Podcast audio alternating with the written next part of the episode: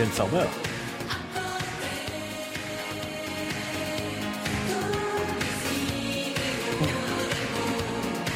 C'est jeudi soir. Tout est chaos à côté, euh, tous mes idéaux, des mots abîmés. Je cherche une âme qui pourra m'aider. Je suis d'une génération désenchantée, désenchantée. C'est peut-être une euh, chanson qui correspond à l'ère du temps, mais surtout, je voulais vous dire que les équipes de Mylène Farmer ont placardé des affiches mystérieuses dans le métro parisien aujourd'hui. On voit euh, Mylène Farmer, vous allez la voir d'ailleurs, euh, dans une position particulière sur fond noir. Il n'y a rien d'autre écrit sur cette affiche. L'album de Mylène Farmer, et c'est une information exclusive que je vous donne, l'album de Mylène Farmer sortira le 25 novembre prochain et s'appellera L'Emprise. C'est un événement euh, toujours important. La tournée de Mylène Farmer, Nevermore 2023, commencera à Lille le 3 juin. La chanteuse ira à Nantes les 9 et 10 juin. Elle sera au Stade de France le 30 juin et 1er juillet. Toutes les places, 450 000 places, ont été vendues en quelques heures. Le succès de Mylène Farmer est unique. Son talent est immense. Et euh, sa trajectoire depuis plus de 30 ans euh, dans l'histoire de la chanson française ne fait jamais une publicité, elle ne fait jamais une interview. C'est pas faute de la solliciter. Je la salue si elle nous écoute. C'est pas faute de la, de la solliciter. Elle ne parle pas, elle ne dit rien. Cette affiche, il n'y a même pas son nom. Il n'y a même pas son nom. Il n'y a rien du tout. Et il n'y a pas besoin. Il n'y a pas besoin, puisqu'elle est immédiatement reconnaissable.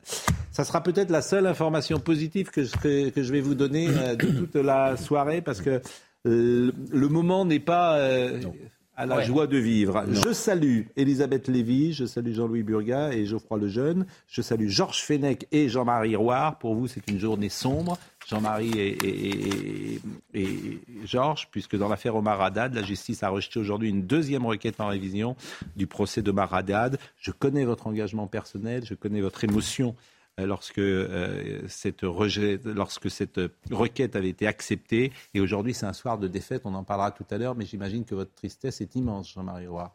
Bien sûr, bien sûr, et pas seulement pour, moi, mais pour tous ceux qui, croient vraiment en la justice et qui imaginaient que, étant donné toutes les preuves qui avaient été apportées de son innocence, eh bien, les juges se réveilleraient un peu et accepteraient quand même de, faire un, second procès. C'est-à-dire ce qu'ils demandaient, ce que demandait Omar Haddad, c'était pas qu'on l'innocente, c'était qu'on fasse un procès.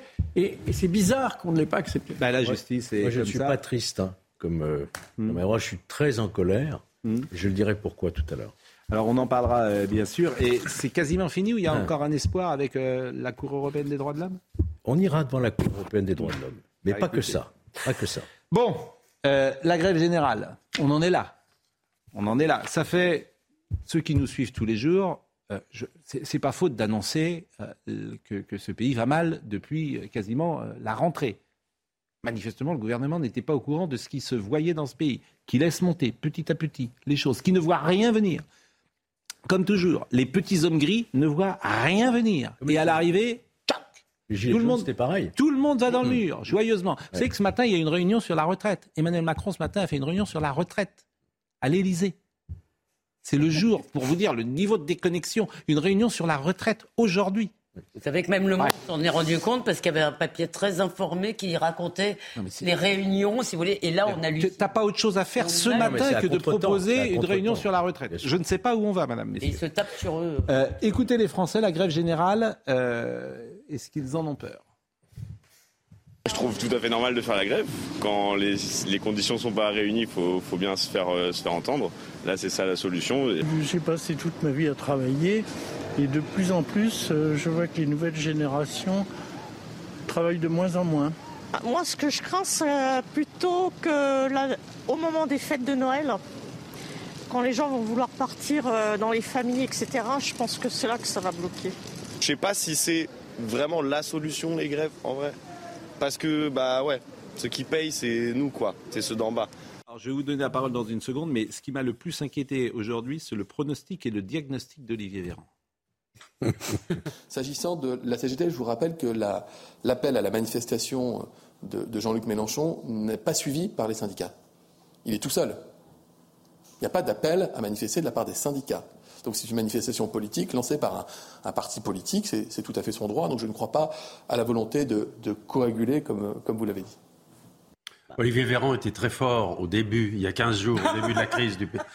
Fois, pour une fois, je suis d'accord avec vous. Il a tout de même dit que les stations-service étaient victimes de leur succès. Non mais ça, ça va être, ça va être magnifique tout de même. Olivier Véran, pendant des jours et des jours, a continué à ne pas voir ce qui était en train de monter. Ils se sont renvoyés la balle à Pannier-Runacher, Véran, euh, comment s'appelle le ministre des Transports, pardon euh, Clément Beaune. Clément Beaune. Euh, mais personne n'a pris. Elisabeth Borne gérait la crise d'Algérie. Oui, non. De son voyage. Mais personne n'a pris son téléphone pour dire à Monsieur Pouyanné, au lieu de jouer les, durs, vous allez négocier quand ben vous gagnez 18 milliards. Vous gagnez 18 milliards, donc vous allez recevoir les gens de la CGT, et c'est légitime, pourquoi pas de hausser les, les salaires Personne n'a pris son téléphone. Et M. Pouyanné, qui a joué les gros bras, il a l'air malin maintenant, ça va lui coûter je ne sais combien, et, il va céder surtout. Et, donc, il avait raison, Comment? Je pense qu'il a eu raison, Pouyanné. Enfin, je veux dire, il n'y ah avait bah, pas de. c'est votre avis les, Non, mais les revendications de, de, la CGT, quand on voit la, la, la communication de Total sur les, les, salaires des gens concernés, euh, honnêtement, je suis désolé, c'est une entreprise qui est déjà généreuse, avec des conditions de travail extraordinaires, euh, avec un intéressement. Euh, les, les, les, fameux dividendes, les fameux bénéfices dont vous parlez, ils sont reversés. Les, premiers à en profiter, ce sont les salariés. Enfin, je suis désolé, en fait, je, comprends Pouyanné. Quand vous gagnez des profits exceptionnels, c'est inaudible que les salariés n'aient pas une part du gâteau. Ils ont une part du gâteau Le premier actionnaire de Total, c'est les salariés, c'est 8%. Il y a 9 milliards qui est donné en salaire, il y a 8 milliards qui est donné aux actionnaires. Mais, je veux dire, il faut une meilleure répartition. Quand le capital gagne plus que le travail, en fait, t'as pas besoin d'avoir un DESS d'économie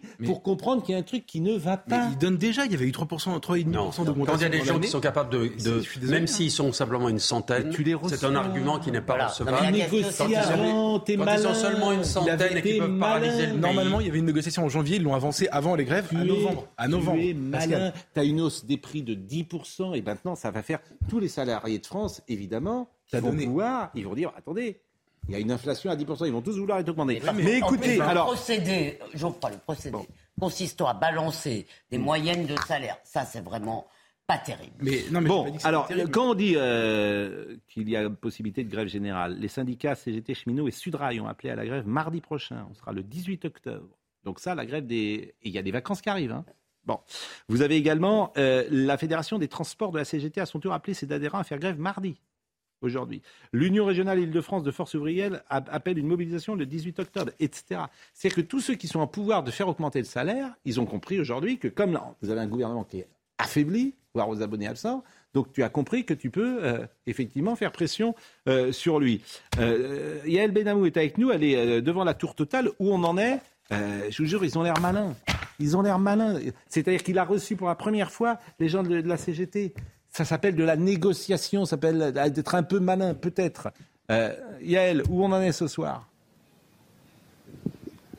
Eh bien, les négociations ont normalement euh, débuté euh, entre les, syndicats et le groupe pétrolier. L'heure de début était fixée à 20 heures, mais on ne connaît pas euh, l'heure de fin. Cela pourrait prendre des heures, voire toute la nuit, car les points de désaccord sont nombreux. Il y sera question ce soir notamment de l'augmentation des salaires.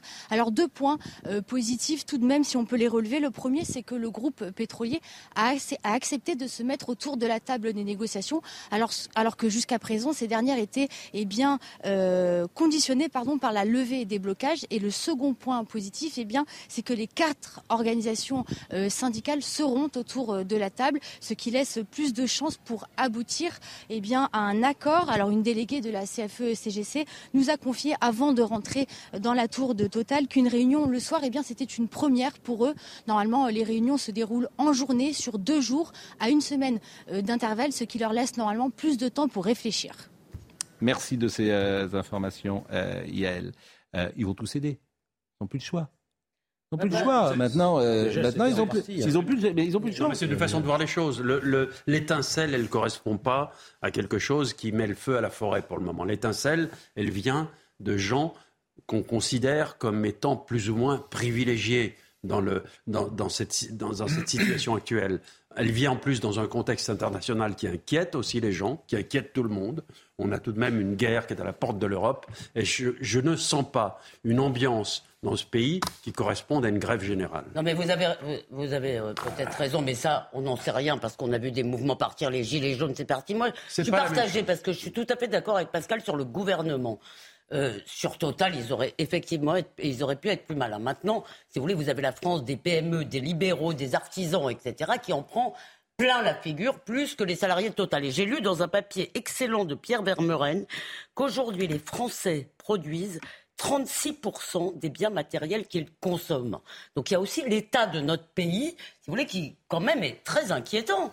Notre économie n'existe pas. Alors, le point euh, sur euh, la journée d'aujourd'hui, vous voyez le sujet d'Augustin Donadieu sur ce qui se passe précisément en France sur les raffineries. Ils ont tenu leur piquet de grève toute la journée, parfois sous la pluie, aux quatre coins de la France. Dans le détail, sur les huit raffineries que compte l'Hexagone, cinq restent à l'heure actuelle totalement ou partiellement affectées par la grève. Seul un site, celui de Fos-sur-Mer dans les Bouches-du-Rhône, a voté dans l'après-midi la levée du mouvement. Et on continue à Partout ailleurs, le bras de fer continue entre les organisations syndicales et les géants pétroliers.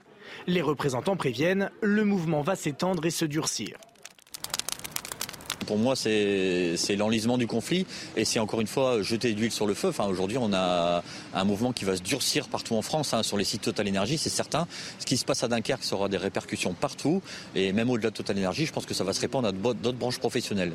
Sur le terrain, les réquisitions ordonnées par les préfectures ont été très mal perçues. Plutôt que de réquisitionner euh, euh, les grévistes, qui, euh, font valoir leurs droits. à quand on réquisitionne les dividendes À quand on réquisitionne le patron de Total pour le contraindre à négocier et à, obliger euh, voilà, ses représentants à, ouvrir la, négociation sans exiger quoi que ce soit. Total Energy a fait un premier pas dans la journée en annonçant l'attribution d'un bonus exceptionnel, un mois de salaire offert à tous ses employés dans le monde. Les salariés français, eux, se sont vus proposer en plus 6% d'augmentation de salaire, là où la CGT en réclame 10%. Mais vous voyez ce qui est dommage, euh, Geoffroy, c'est avec pas tous les patrons, hein, pas tous, mais parfois il faut aller au conflit pour euh, pouvoir euh, avoir une augmentation. Mais ils ont eu une augmentation, Pascal. 3,5% cette année. Ils ont je vous répète, tu as cette année euh, une situation particulière avec des super mais attendez, alors dans ce cas-là, le salarié gréviste qui dit euh, je veux euh, être augmenté de 10% cette année parce qu'on a fait des super profits. Est-ce que l'année où la boîte bah fait plus de super profits, ils rend l'argent ou pas? Mais je vous dis pas d'augmenter les salaires, je vous dis bah, peut-être de... C'est une prime. Non, mais, mais si tu le négocies avant, c'est-à-dire que si t'es malin, si tu fais ça le 15 juin. Mais ils ont fait ça, ils ont annoncé cet été qu'ils allaient avancer la négociation à novembre. Ah oui, c'est chi. Ouais, mais vous faire trompez, je pense, Pascal, vous vous trompez, excusez-moi. Vous vous trompez parce que vous dites aujourd'hui, vous voyez ça comme. Il y a tout le monde est d'accord pour dire que Pouyanné s'est débrouillé vous très mal sur ce sujet. mais Pouyanné, au contraire, est réputé pour être justement quelqu'un de fin et d'intelligent dans ce genre de situation. Bah, il l'a montré. Juste, attendez, mais en fait, vous vous trompez. C'est pas un sujet, pardonnez-moi. C'est pas un sujet aujourd'hui de savoir quand est-ce qu'il va craquer pour que tout ça, ça s'arrête. Mm. C'est un sujet, c'est l'opposition entre une minorité bloquante qui mm. fait une grève d'opportunité parce qu'elle mm. sait qu'elle a le moyen en ce moment mm. de, de mettre une pression maximum et il y avait un sondage fait par CNews hier, 71% des Français qui sont choqués par ce qui se passe. Donc c'est les travailleurs, les Français contre la CGT. il y a des sondages qui sont plus... Jean-Marie Rouard. Moi je crois qu'il faudrait le mettre quand même dans un contexte français. Pourquoi est-ce que la France est la championne des grèves? Pourquoi est-ce que dans le monde du travail, on n'a pas réussi ce que font les Allemands, c'est avoir des négociations permanentes Il y a vraiment une culture à la fois de l'insurrection il y a une violence, il y a une lutte de classe absolument terrible qui, est, à mon avis, pas normal. Je crois que c'est sur le fond qu'il faudrait essayer de, de, négocier. Et de changer, effectivement, les rapports. Qu'il y ait des accords, qu'il y ait des accords progressifs avec les syndicats pour ne pas arriver à ces moments où on mais, est fait. Mais nous sommes euh, parfaitement d'accord. Euh, écoutez, euh, M. Martinez, qui, sur la réquisition, a dit ce qu'il pensait. Le fait que, euh, en, même temps, euh, euh, le gouvernement ait fait des réquisitions de salariés chez Exxon n'a pas contribué à apaiser le climat social. Et j'ai dit à Madame Borne hier et, à son cabinet quand ils m'ont annoncé qu'ils allaient réquisitionner, j'ai dit vous faites une connerie. On aurait pu avoir rapidement, avec une négociation, des choses qui évoluent dans le bon sens. Le fait de réquisitionner eh bien, ça a jeté euh, le feu, ça a mis le feu aux poudres. Bon, je voudrais, et, il vous répond d'une certaine manière, qu'on écoute Bruno Le Maire. Puisque Bruno Le Maire, me semble-t-il, il, comprend que la situation aurait pu être différente, et notamment pour la gestion des rémunérations. Écoutez-le, c'était ce matin sur RTL. Total doit augmenter ses salaires. Elle a commencé à le faire. Cette entreprise a aujourd'hui des bénéfices qui sont importants. Total a versé des dividendes. Il faut que le partage de la valeur en France soit équitable. Donc Total a les moyens d'augmenter les salaires, a les moyens d'augmenter l'intéressement et la participation. Je peux vous dire qu'ils ont la capacité, donc le devoir, d'augmenter les salaires de tous leurs salariés. Il faut dire un mot sur. Ils ont la trouille, vous voyez. Ils ont la trouille. il faut dire un mot sur Philippe Martinez. Ils ont il faut dire un mot sur la CGT. Oui. La CGT est à la, rem- la CGT est à la pointe du combat là aujourd'hui, mais ça fait des années que la CGT est à la remorque de la plupart des mouvements sociaux dans ce pays. La CGT s'est fait bouffer le, le- le bas du manteau par tous les autres syndicats. La plupart des Sud, la CFDT, etc. Aujourd'hui, Philippe Martinez attrape tout ce qui lui passe, tout ce qui passe près de lui pour déclencher les mouvements. Et Philippe Martinez est l'homme qui essaye d'allumer le plus de choses. Georges Fenech. Georges Fenech qui n'a pas parlé. Reprendre Ouais. le droit à la parole. Non, je dirais simple- Georges Fenech. simplement que le, le gouvernement, me semble-t-il, ne prend pas la mesure de ce qui peut se passer la semaine prochaine. Parce que si effectivement euh, il n'y aura pas, euh, pen- on peut penser, de coagulation euh, avec LFI, il peut y avoir une convergence des luttes avec tous euh, les transports. Ah, mais Olivier Véran n'y croit pas. Et mardi, puisqu'il y aura une, une grève Vous ne croyez pas générale. Olivier Véran Et, et là, et là, moi, ça me rappelle un peu 1995. Hein, on se souvient. Oh là, non, attendez. Ah, Moi, je trouve, alors, on en a les revanche, autant pour Ça s'est Total... arrêté pendant un mois quand même, hein. Georges, pour Total, on peut discuter. Mais C'est là, pire la que grève, 80. la grève de la SNCF... C'est pire parce qu'il y a un climat détestable Oui, en France. Absolument. Qui n'est pas du tout apaisé, que la présidentielle n'a pas apaisé. Oui. Absolument, parce que généralement la présidentielle apaise ça. Mais pour plein de raisons. Et l'a rappelez-vous qu'il n'y a pas de je- majorité à l'Assemblée. Voilà. Rappelez-vous qu'il va y avoir un 49-3 attendez. pour la Exactement. loi de finances. Oui. Tout ça va En mettre fait, le feu poudres. la présidentielle permet euh, de calmer les choses. Ça Non, pas mais été pardon, mais le, au total, on peut discuter. Je trouve quand même que les arguments de Geoffroy euh, sur le fond euh, sont bons, mais en revanche, sur la méthode, ils sont complètement nuls, ça c'est vrai. En revanche, la SNCF, qu'on finance, mais avec des milliards et des milliards, où les conditions de travail sont quand même plutôt bonnes par rapport au reste des salariés français, là, il y a un Ils véritable l'exemple, scandale. ils veulent un salaire plus important. Bah, nous aussi, moi ils aussi, je veux un manifestent salaire contre plus la important. réquisition et donc ils veulent défendre leur Sauf que de vous n'avez pas de moyens de De pression. tout bloquer, bah oui. euh, c'est quand même scandaleux. On prépare Non, mais- mardi. hein. Mais qui, qui en bave, là? Mais Elisabeth, euh, vous avez une inflation. Le pouvoir euh, d'achat des Français baisse depuis cette inflation. Est-ce que nous sommes d'accord? Oui. Il y a des dizaines de Français qui ne peuvent plus aujourd'hui vivre de leur travail. Ah, les cheminots. Mais c'est pas- Ils ne peuvent vivre de leur travail. Donc vous- tout ça euh, crée un climat très compliqué. Je suis Forcément, comprenez ça. Je parle même pas de ceux qui. Geoffroy, Je suis d'accord, mais ceux qui ne peuvent pas vivre vraiment de leur travail aujourd'hui pourront encore moins en vivre euh, euh, au fur et à mesure que ces grèves les empêcheront de travailler. Pour connaître aussi que c'est question des salaires, il y a une injustice. Mais je suis d'accord. Alors, Quand vous écoutons. voyez que la fonction publique a été augmentée lundi. Bah oui. Quand vous voyez que les magistrats de la Cour des comptes se sont augmentés. Quand vous voyez que les magistrats de l'ordre judiciaire ont été augmentés de 1000 euros de plus par mois. Quand vous voyez que les députés sont en train de se voter une augmentation de de l'Assemblée 250 euros. aussi. Tout le monde s'augmente. Mais vous les qui- petites boîtes qui peuvent Et augmenter les, les salaires salariés dans le privé, eh ben, écoutez, Alors, écoutez, les petites boîtes peuvent augmenter Je voulais, les vous, salaires je voulais vous faire écouter le représentant, euh, parce qu'il y a deux réquisitions euh, dans le dépôt de Flandre, et je voulais vous faire écouter deux représentants de syndicats différents, je le dis pour Benjamin No. D'abord le représentant de Force ouvrière, et ensuite le représentant de la CGT, Monsieur Fabien euh, Prive. Écoutez-les tous les deux, c'est sur le dépôt de Flandre. Euh, c'est maintenant officiel. Le personnel a été réquisitionné euh, par la gendarmerie à leur domicile. Euh, on trouve ça absolument scandaleux. On s'est retrouvé avec des salariés qui ont vu les gendarmes frapper à leur porte pour leur faire signer des ordres de réquisition devant leur famille, devant leurs enfants. Donc on est aujourd'hui dans une rupture complète du dialogue social chez Total Energy. Alors la, la CGT a fait le constat qu'aujourd'hui en France, ce n'est plus le président de la République qui commande, c'est Patrick Pouyanné. On envoie des gendarmes réquisitionner des grévistes sur le site de Flandre pour pouvoir continuer à travailler. En revanche, on n'est pas capable d'imposer à la major pétrolière Total Energy et à son PDG d'ouvrir des négociations pour arrêter le bordel qui est en train de s'installer en France. En conséquence, le mouvement de grève est reconduit jusqu'à demain 13h30 à la raffinerie de Donge sur les mêmes modalités. Aucune goutte de carburant ne sortira des installations. Et un durcissement, hein. Les réquisitions, mais il va y avoir un durcissement. Par ailleurs, ce- Remarque une ce sont ces gens-là qui sont hors la loi, hein, parce que la loi prévoit les réquisitions. Non, mais, et, euh, non, mais- moi, je ne fais pas l'apologie de la Oui, j'ai compris. Il y a la loi, puis il y a le terrain, la bien, réalité. Je dis qu'il ne faut pas en arriver à ça. Et Total, juste cette année, quand même, ils ont Voilà. fait la ristourne sur le carburant, ils n'étaient pas obligés. hein. Non, mais vous avez raison de taper sur le gouvernement. Sur Total, je c'est dis, plus compliqué. je, je dis qu'il ne faut pas en arriver à ça. Et quand on arrive à ça, c'est que vraiment, tu n'as pas été bon. Tout. Ouais, ou alors que les mecs en face sont des fous furieux, en fait. Je suis désolé, hein, pardon, mais. euh, Non, Là, là, Geoffroy, franchement, tu charries. Je retire le mot euh, Non, qui n'est pas pas convenable, euh, attendez, mais pardon, qui est un mot qu'on dirait euh, autour d'une table, mais je, je le retire parce qu'il est. Autour il est-. Non, mais on est autour d'une table, entre amis. Si- S'il n'y avait Mais pas de caméra, on est aussi. euh, bon, mais je le retire pour vous, mais j'entends cette, euh, j'entends aussi ça. Il y a des gens qui pensent comme vous, euh, bien évidemment, mais je pense qu'il faut être plus malin. Voilà. Euh, on va marquer euh, une pause et on va parler. euh, on parlera bien sûr de l'affaire Omar Radan, mais on a d'autres sujets encore à évoquer. On n'a pas terminé, plus exactement, avec cette grève générale possible et ce climat aujourd'hui qui gangrène le pays.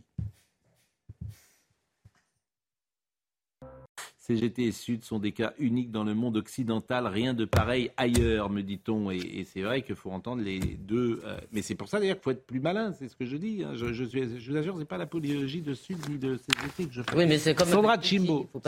Chimbo, les infos.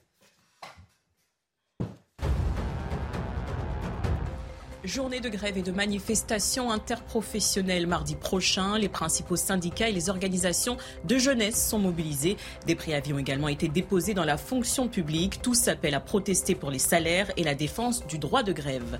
Au Royaume-Uni, l'istre sous pression de son propre camp. Certains conservateurs évoquent des noms pour remplacer la première ministre. Des parties de son plan budgétaire sont con- contestées. Des députés demandent notamment l'annulation d'une hausse prévue de l'impôt sur les sociétés. Vladimir Poutine souhaite créer un hub gazier en Turquie, objectif favoriser des livraisons vers l'Europe. Selon lui, c'est l'itinéraire le plus sûr actuellement pour le gaz russe. Ce hub permettrait également de définir les prix de ces hydrocarbures jugés exorbitants par le président russe. Bruno Le Maire, euh, hier soir, le président Macron euh, annonçait le retour à la normale la semaine prochaine. Franchement, je ne suis pas sûr que ce soit le cas. Écoutez Bruno Le Maire ce matin sur RTL. Est-ce que les Français vont pouvoir faire leur plein normalement dans les prochains jours? A priori, pas la semaine prochaine, on est d'accord? Non, moi j'espère bien que ce sera la semaine prochaine. C'est l'objectif qu'a fixé le président de la République parce que c'est tout simplement insupportable pour nos compatriotes. Enfin, les mères de famille qui peuvent pas euh, déposer leurs enfants euh, à l'école ou les pères de famille, Les soignants qui salariés renoncent à peuvent aller pas se rendre sur un lieu de travail, euh, les aides-soignantes qui euh, vous appellent et vous disent moi je peux pas aller euh, au chevet de la personne dont je m'occupe, c'est tout simplement insupportable. Et par ailleurs, il n'y a aucune raison de bloquer le pays. La vraie question, c'est qu'est-ce que veut la CGT Est-ce que la CGT veut des négociations salariales? C'est parfaitement légitime. C'est le rôle d'une organisation syndicale. Est-ce qu'elle veut le blocage général du pays? C'est totalement inacceptable. Donc la CGT doit clarifier sa position. Total a tendu la main pour des négociations. Il était temps. Ben, Il faut que la CGT saisisse la main qui a été tendue, ouvre des négociations de bonne foi et parvienne à un accord salarial, comme le font d'ailleurs, je le constate, les autres organisations syndicales qui sont responsables, qui ont discuté, qui ont négocié, qui ont obtenu un compromis. Ça a été le cas chez ESSO. La CGT doit faire la même chose, mais doit répondre à cette question. Que veut-elle? Le blocage général ou la négociation de bonne foi? Et Jean-Luc Mélenchon s'est exprimé également. Je vous propose de l'écouter. Il y a de la part de ce gouvernement et à ce sujet une attitude euh, qui est le laisser aller. Alors il est président de l'Europe, il ne fait rien. Ensuite, euh, on lui dit il y a une grève dans telle et telle raffinerie. Il joue la pourriture de la situation. Ils se disent bah, de toute façon, comme les pétroliers sont plus riches que jamais, ils ne vont rien lâcher et ils ont de quoi tenir bon en face de leurs salariés. Donc ils comptaient que tout ça se réglerait, c'est-à-dire que les travailleurs euh, finiraient par euh, euh, se décourager et que la situation pourrirait sur pied. Bon, et maintenant? Ben, vous, vous- enfin, la question, c'est de savoir s'il va avoir une extension. Le sondage que vous avez, que Geoffroy a cité, euh, où euh, énormément de Français sont très choqués par ce qui se passe, va un peu dans le, va, va un peu contre l'idée que c'est 95. En 95, il y avait ce qu'on appelait la grève par procuration. Il y avait une très grande solidarité avec les grévistes de la SNCF. Aujourd'hui, je crains que ce soit pas du tout le cas. Je pense au contraire, non? Oui, mais il y a seulement un climat moral, un climat général qui est extrêmement mauvais, puisque d'une certaine façon, les gens, et ça c'est très important pour la coagulation, la coagulation des luttes, c'est parce qu'on a l'impression que les gens n'ont plus d'espoir. Il y a de moins en moins d'espoir. Donc, il revient des revendications salariales parce qu'ils n'ont plus rien d'autre. Il n'y a que ça. Mais Et parce que, la, crois que ça, de ce point de parce que la campagne électorale, est- en fait, a- qui, je le répète, aurait dû régler ça, n'a pas euh, fait naître un souffle dans le pays. Emmanuel Macron est sans doute un président par défaut. Oui. ça ne veut pas dire qu'il n'est pas légitime, mais il n'a pas, il n'y a pas une adhésion forte à. pas un grand projet. Voilà. C'est le défaut. À moi, je, ne crois pas au retour à la normale la semaine prochaine. Il y a d'abord ah. l'audience devant le tribunal administratif. Vous le savez, vendredi, il y aura un délibéré. Est-ce que les réquisitions vont être confirmées ou annulées? Pour l'instant, on n'en sait rien. On se souvient que sous Nicolas Sarkozy, ça avait été annulé, hein, les réquisitions. Par le tribunal? Par le tribunal. Euh, donc c'est très compliqué, hein, des réquisitions en matière de... Parce qu'il y a une liberté constitutionnelle. Jean-Louis Burgard. Donc le... non, je réponds au climat moral de... et en plus, en admettant même que les réquisitions marchent, euh, ça va être au, compte-goutte, parce que ça va être pour le service public, minimum. Hmm. Les particuliers que nous sommes n'auront pas le droit à l'accès non plus euh, à l'essence. Jean-Louis. Pas avant 15 jours minimum. Pour, pour, pour répondre au climat moral, hmm il n'en demeure pas moins que le déclenchement de mouvements vient de, de, privilégiés, de mm. gens qui ont euh, des salaires qui sont mm. largement au-dessus de la moyenne nationale, et en tout cas très loin de tous ceux euh, vers qui on aurait envie de se tourner. quand même un front renversé ce soir, parce que vous, l'homme de gauche, euh, non, mais... tapez sur la CGT. Moi, je, je, je, je souligne que... J'essaye de regarder les choses avec un petit peu de... Avec un on est à front renversé. Et les gens qui gagnent 1200 euros, ils n'ont pas la CGT pour faire la grève pour eux. Je me pose la question de savoir si le personnel hospitalier qui gagne le SMIC va faire grève pour la protection des gens qui gagnent 5000 euros par mois. Bon, écoutez Robert Ménard, qui était très virulent ce matin. 10% d'augmentation quand tu gagnes en gros entre 4 000 et 5 000 euros et que t'emmerdes la France entière, tant mieux pour eux s'ils gagnent ça. Mais pas au prix de rendre la vie tellement compliquée. Dans ma ville, et attendez, on n'est pas à Paris. Ce matin, j'étais avec un taxi mhm. qui me disait que hier, il avait mis 3 heures et demie pour faire le plein, pour trouver un endroit où faire le plein entre la queue et tout. Attendez, une grève où ils sont moins de 10% à faire grève, vous avez vu les chiffres, mhm. moins de 10%, ils bloquent toute la France, moins de 10% d'une entreprise bloque toute la France. Enfin, vous trouvez ça normal? Personne ne trouve ça normal. Moi, je trouve ça Honnêtement, j'essaye de ne pas exagérer. Je trouve que c'est scandaleux. Dans le contexte actuel, je trouve que c'est scandaleux et c'est irresponsable. C'est irresponsable. Vous avez évidemment raison et ça revient euh, à ce que disait tout à l'heure. Ces GT Sud sont des cas uniques dans le monde occidental. On pourrait dire de bien d'autres grévistes. Les contrôleurs du ciel, quand ils font grève, c'est pourtant des gens qui sont sur le plan du salaire hmm. très favorisés. On les approuve pas en général. bien sûr, non, non, mais bien sûr, je veux dire, c'est le problème de, de, de, de, la, de la grève et de l'absence de négociation. Et, à mon avis, la, la, coagulation, des, qui est, qui est le, grand danger, hmm. ça vient d'un ensemble, on l'a bien vu dans d'autres mouvements, eh bien, ça vient d'un climat général où les gens sont mécontents de leur vie. Et là, en ce moment, j'ai l'impression que c'est un maximum de mécontentement pour leur vie quotidienne. Oui, mais la, crise énergétique. Est plus forte, à mon avis, euh, la peur pour l'avenir est plus forte, à mon avis. La crise énergétique, s'il vous plaît, euh, parce qu'on a beaucoup de choses à évoquer. La crise énergétique, c'est Bruno Le Maire qui ce matin en a parlé, 10% de la réduction de la production industrielle. Ce qui arrive, ce sont des temps sombres. Écoutez Bruno Le Maire. S'agissant de l'industrie, l'estimation de France Industrie, c'est que cette augmentation des prix de l'électricité et des prix du gaz conduit pour le quatrième trimestre à une réduction de 10% de la production industrielle en France. C'est donc un chiffre très significatif. Cela montre l'impact de cette augmentation des prix du gaz et de ces prix de l'électricité sur les industriels qui n'ont pas d'autre choix pour être rentables que de réduire leur production. L'estimation est à 10%. Et c'est ça qui est un drame, parce qu'on va écouter euh, M. Retailleau, mais on paye toutes les factures en même temps, parce que comme on fait n'importe quoi en France, notamment sur euh, l'énergie depuis des années sur le nucléaire, eh bien toutes les factures, on va les payer ensemble. Et c'est Bruno Retailleau qui le rappelle. C'est finalement une sorte de Waterloo énergétique. C'est un Waterloo euh, énergétique parce qu'il faudra nous expliquer comment un grand pays comme la France, grand producteur, grand exportateur d'énergie et notamment d'électricité, se retrouve dans une situation où on en vient à manquer de l'électricité. Les Français vont devoir à l'avenir payer les conséquences des inconséquences de la politique d'Emmanuel Macron. Les choses sont claires. Et ce n'est pas la politique euh, de la doudoune qui va vous permettre de vous dédouaner de cette responsabilité. Ça n'est pas possible. Ça n'est pas euh, Monsieur le Président d'EDF, à, qui l'on doit la décision de fermer en 2017 euh, 14 euh, euh, réacteurs nucléaires. Ce n'est pas à lui, c'est au président de la République. Devant cet échec en réalité énergétique, il faut revenir en, réalité à ce qui a pu en être les ressorts. Est-ce que ces décisions ont été des décisions fondées sur une vraie stratégie? Je ne le crois pas ces décisions, le plus souvent, ont été fondées sur la, politique, la petite politique politicienne.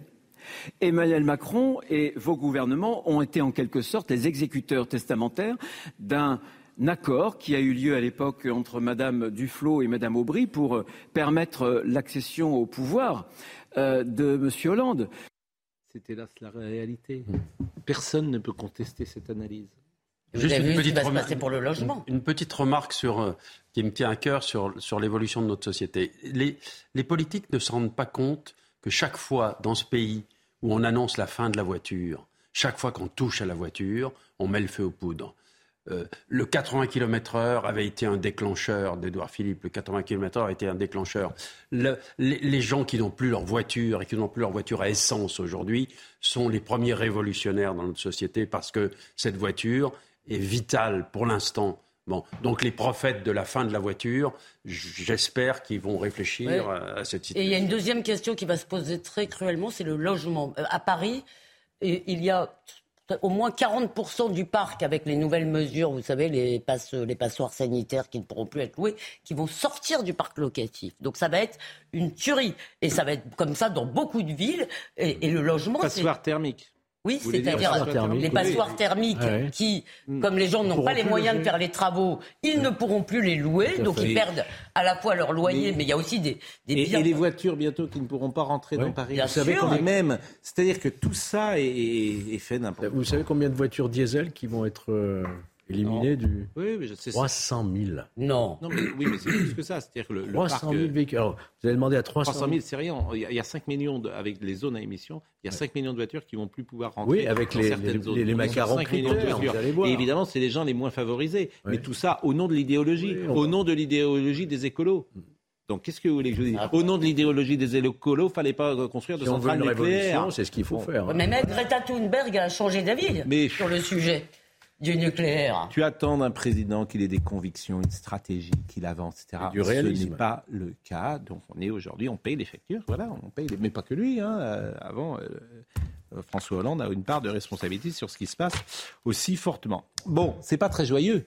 Non. Non. Ce que nous disons là. Mais la crise, je trouve que c'est pour ça que j'aime bien parfois avoir euh, des intervenants, nous aimons bien, qui sont différents.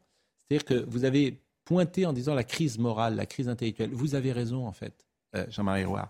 Et c'est peut-être l'écrivain, l'artiste, qui regarde ça d'une manière différente. C'est-à-dire qu'au-delà de tout, tu as le sentiment, et notamment pour les gens de ma génération, de ne plus reconnaître ce pays dans lequel tu as grandi, dans lequel tu as, que tu as aimé. C'est-à-dire que, j'allais dire, tout fout le camp, quoi. C'est-à-dire que tu payes euh, dans tous les domaines. La déconstruction générale. C'est-à-dire que c'est l'école, c'est l'école, c'est l'identité, c'est l'économie, c'est l'art de vivre.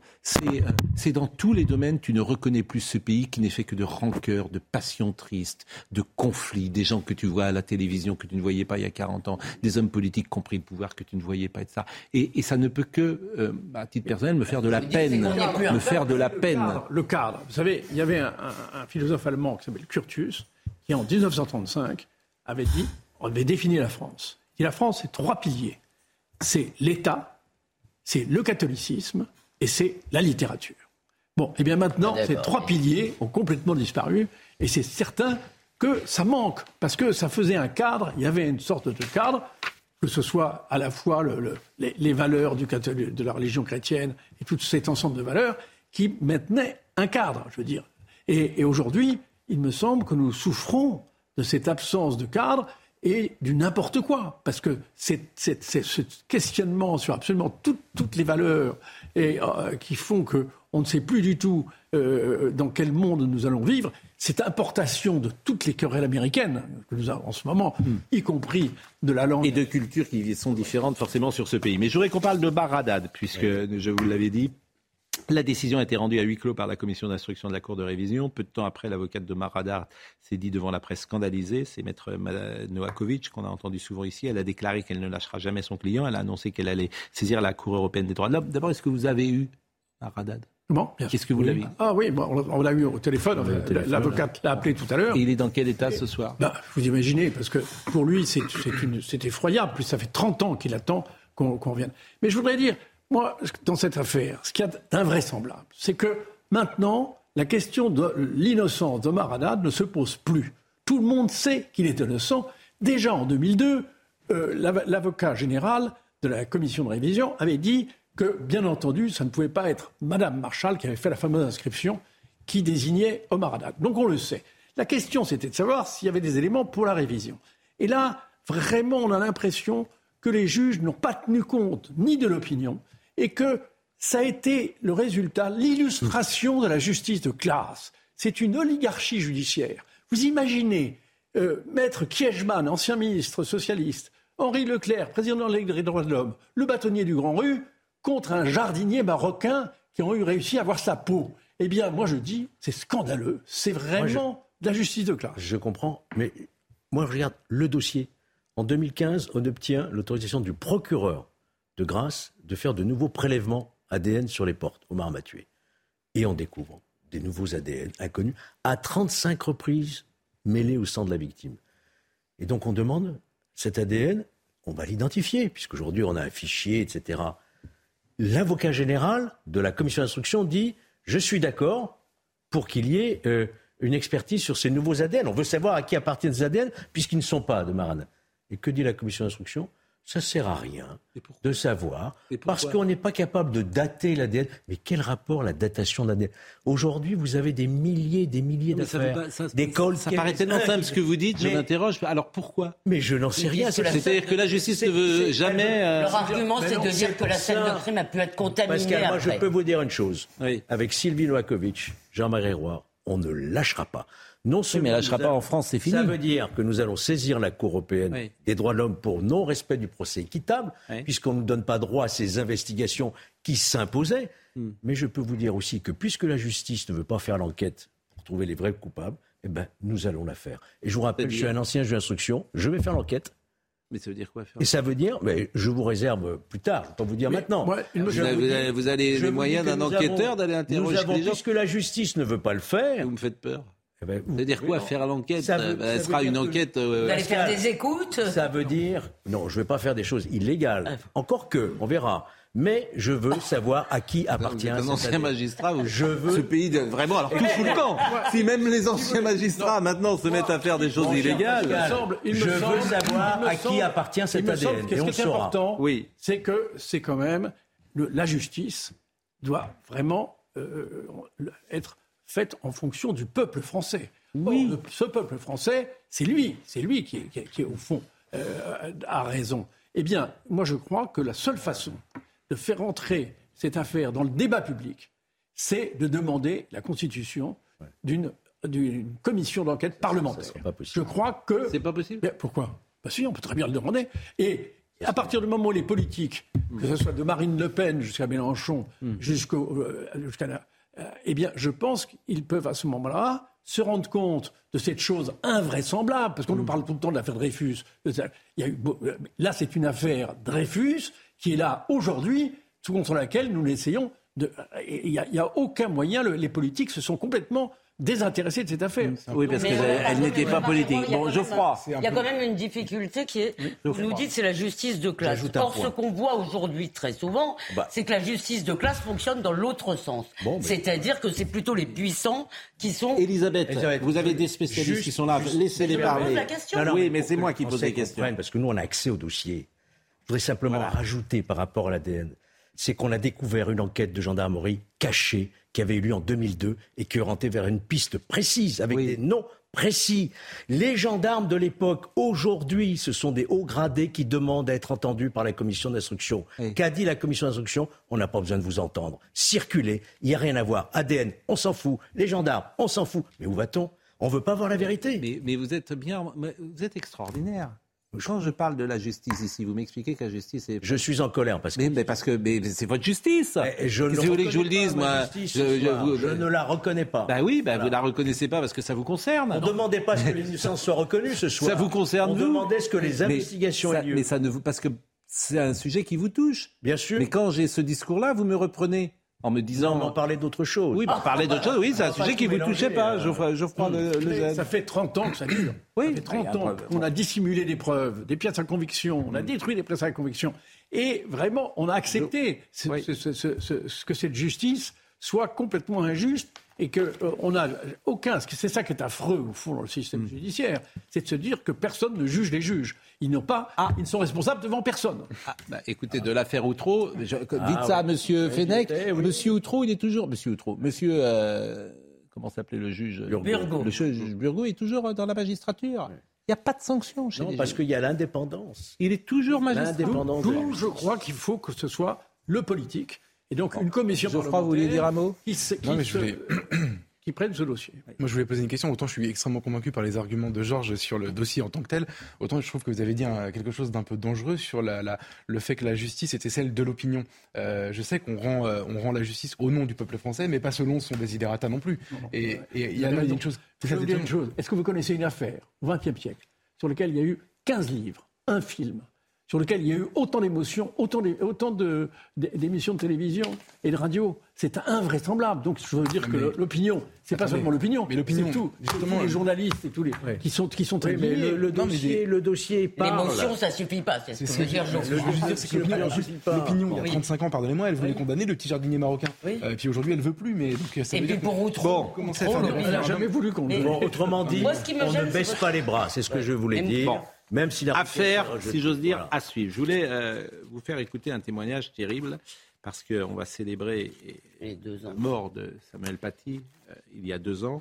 Et il y a une affaire assez comparable qui est aujourd'hui euh, en place, que vous avez peut-être suivi avec ce professeur qui a été menacé parce qu'il est juif. Il ne témoigne pas à visage découvert. Vous voyez le sujet d'Augustin Donadieu, c'est une histoire assez comparable parce que ça se passe dans sa classe de la même manière. L'antisémitisme en plus. Exactement. Écoutons bon, je vais, je vais essayer de, de la lire. L'émotion est encore vive. Ce professeur d'histoire-géographie peine à lire la lettre qui lui a été envoyée à son lycée ce lundi matin. On va lui faire une Samuel Paty à lui et son père, le vieux rabbin sioniste. Cinq lignes qui ont bouleversé la vie de cet enseignant. On va s'occuper de lui à la sortie du lycée. Et celle de sa famille. C'est très violent parce que ça me touche personnellement dans mon identité privée. Et ça me touche en tant que professeur, puisque il y a le nom du, collègue, donc c'est pour faire mal aussi. Ce courrier apparaît en effet presque deux ans jour pour jour après l'assassinat du professeur Samuel Paty. C'est une lettre qui n'est euh, pas envoyée à n'importe quel moment, donc euh, oui, ça, ça interroge et ça, ça met dans une, une angoisse euh, voilà, certaine. Malgré la peur, ce professeur a voulu prendre la parole. Bien sûr, il y a une forme d'omerta, mais que s'imposent aussi eux-mêmes les professeurs, au bout d'un moment. C'est-à-dire que ça dépasse même le cadre de, l'institution ou, du ministère. C'est qu'il y a aussi des professeurs qui se censurent. Ça, je pense que c'est une réalité. Ce silence euh, vis-à-vis de ces menaces euh, quotidiennes, même si elles sont silencieuses, latentes, ça finit par peser sur les professeurs. Et euh, oui, je crois qu'il faut vraiment qu'il y ait une prise de conscience. Ce professeur nous l'assure, son envie d'enseigner reste intacte. Je, suis déterminé à, revenir enseigner parce que j'ai pas envie de, rompre une passion, une vocation, euh, même pour des menaces, mais euh, c'est certain qu'il y, avait un avant, il y aura un après, c'est certain. Le professeur et le proviseur de l'établissement ont porté plainte. Une enquête est ouverte pour menace de mort sur personne chargée d'une mission de service public. Imaginez pas, euh, il y a 40 ans en France, un professeur décapité, jamais arrivé. Euh, ces insultes-là n'existaient pas, cette France-là n'existait pas. Donc tout ça crée un climat euh, aujourd'hui d'inquiétude, parfois de colère, de désespoir, de tristesse. Et ceux qui ont passé 50 ans, effectivement, qui ont connu une autre France, sont en fait désespérés, comme vous le dites. Je peux dire ma colère. Est-ce que je peux dire ma colère sur cette affaire et sur le déni qui frappe encore cette question de l'antisémitisme arabo-musulman? Toute la sainte journée, on nous explique que c'est que des petites minorités. On voit bien qu'il est extrêmement répandu, qu'il y a un antisémitisme d'atmosphère dans certains endroits. Et j'entends encore, j'ai entendu encore sur ce plateau euh, un professeur LFiste d'ailleurs nous expliquer que pas du tout, que c'était. Et là, ça devient, moi, ça me met très en colère. Ça. Voilà. Ceux qui, ont, ceux qui ont, passé 50 ans et dont je fais partie. Euh, il y, a, une cinquantaine d'années, on, affirmait que le bonheur était en Chine et on mettait une petite étoile rouge. Et puis on a pensé aussi à une époque, si, si, Moi, j'ai pas connu les mêmes gens que vous. Hein. mes, parents n'avaient pas ce genre d'amis. Mes parents n'avaient pas ce genre d'amis il y a 50 ans. Je me souviens d'une classe. Moi, je n'ai pas entendu ça dans ma maison. Je me souviens d'une classe où, où des gosses disaient que euh, la, liberté était à Moscou. Bon, il y a une dose de. Non, mais tout ça pour dire. Je n'avons pas les mêmes moi, mon, mon, jugement a évolué, c'est vrai, depuis 2015, depuis l'assassinat de Samuel Paty, tout ça. Mais accepter qu'il y ait une dose de provocation chez tout un tas de gamins qui. Mais pas dire ça aux gamins juifs qui se font sortir de l'école publique. Mais c'est incroyable. Mais, ça en fait partie, la provocation. Ah oui, bah donc, fait partie. Donc, ah bah, allez donc leur dire c'est pas grave, c'est de la provocation. Mais, il est évident, mais il est évident qu'aujourd'hui, effectivement, et je, je, répète depuis 2015, depuis ce qu'on a vécu. C'est fini. En 2015, depuis l'assassinat de Samuel Paty, on voit, on est obligé de voir les choses différemment. Je bon, bah écoutez, euh, en tout cas, cette euh, honnêteté intellectuelle vous honore. Euh, L'ami Ben Kemoun Bonjour Olivier, le meilleur de l'info, c'est maintenant tout ce que vous avez manqué sur la chaîne CNews. Vous allez pouvoir le voir entre 21h et 22h. Il sera question de quoi? De réquisition, de carburant, de grève générale, de syndicats, de CGT. Et euh, on se demandera s'il y aura surtout euh, du carburant pour, euh, pour la Toussaint. Voilà. Mais je pense que la réponse est non. Malheureusement. Laurent Capra était à la réalisation, Philippe était à la vision, Raphaël Lissac était au son. Merci à Benjamin No, à Kylian Salé, à Lika euh, Busutil. Et merci vraiment, euh, comme toujours, de votre engagement si noble et si grand. Euh, évidemment à Jean-Marie Roire, évidemment à Georges Fenech. Et on peut associer l'avocate, Madame Maître Sylvie Noakovic, qui ne lâche rien non plus. Exactement, qui n'est pas là ce soir. Olivier Bianchimoun, dans une seconde, rendez-vous demain matin.